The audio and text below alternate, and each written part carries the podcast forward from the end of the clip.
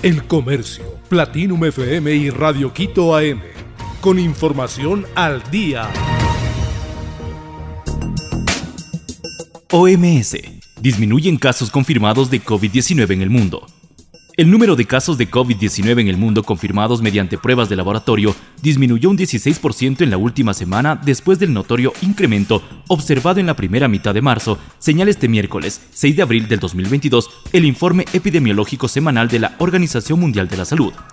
Estas cifras deben ser interpretadas con cautela en vista de que el ritmo de test para detectar la enfermedad ha caído considerablemente en la gran mayoría de países y una parte de las infecciones pasan sin ser detectadas, Muchos países están cambiando progresivamente sus estrategias de test, lo que resulta en menos diagnósticos y consecuentemente menos casos detectados, explica la organización.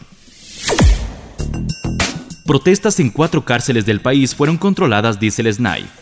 Tras los incidentes e intentos de amotinamiento registrados este martes 5 de abril del 2022 en varias cárceles del Ecuador, el Servicio Nacional de Atención Integral de Personas Adultas Privadas de la Libertad informó que se mantienen activados los protocolos de seguridad y se ejecutan acciones para mantener el control en los centros de privación de libertad.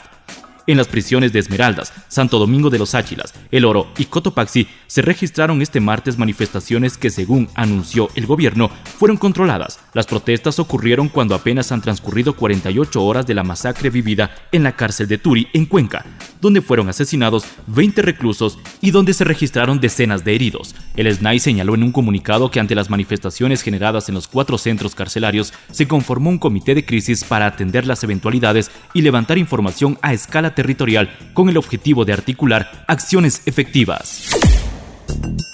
Asamblea suspende sesión frente a desacuerdos por retirada de juicio político al procurador. La jugada le salió mal. Así se dirigió el jefe del bloque del oficialismo Juan Fernando Flores hacia la bancada del correísmo UNES en la sesión del Pleno de la Asamblea de este martes 5 de abril del 2022.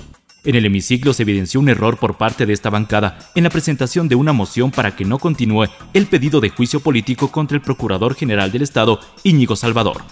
Gabriela Molina, una de las asambleístas de este bloque, mocionó que el Pleno disponga a la Comisión de Fiscalización que verifique los requisitos para el archivo de este proceso después de que su coideario, Ferdinand Álvarez, decidió retirar el pedido de interpelación.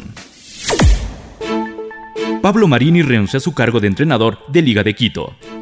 La dolorosa derrota de 4 a 0 sufrida por Liga de Quito en su visita al goyaniense de Brasil terminó con la renuncia del entrenador argentino Pablo Marini. El estratega dimitió a su cargo este 5 de abril del 2022 tras la goleada de los salvos en el partido de la Copa Sudamericana. El mediocampista argentino Ezequiel Piovi confirmó la información tras ser abordado por Radio La Red. Nos pegó duro, la renuncia de Marini no era algo que esperábamos, no lo pudimos respaldar dentro de la cancha, expresó el volante quien es uno de los tres capitanes del equipo Albo.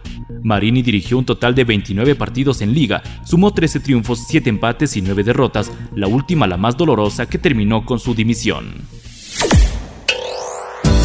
críticas a la nueva canción de Anuel AA con su novia Yailin. El cantante de reggaetón Anuel y su actual pareja, Yailin, la más viral, estrenaron su primera colaboración musical el viernes 1 de abril. La canción se llama Si tú me buscas. La pareja ha sido criticada desde que se dieron a conocer públicamente debido a que Anuel mantenía una relación sentimental pasada con la reconocida cantante colombiana Carol G. Según los representantes de Anuel en un comunicado, la canción es atrevida, sensual, desafiante y sin censura. La producción del tema estuvo a cargo de Súbelo de Neo y hasta el 4 de abril cuenta con más de 13 millones de reproducciones.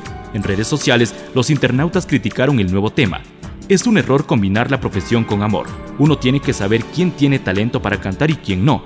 Las leyendas nunca mueren, se entierran solas. En una generación donde la música que habla de sexo, groserías, tomadera, etc. son las más escuchadas, esta llegó al punto de causar repudio en esa generación, escribió un usuario.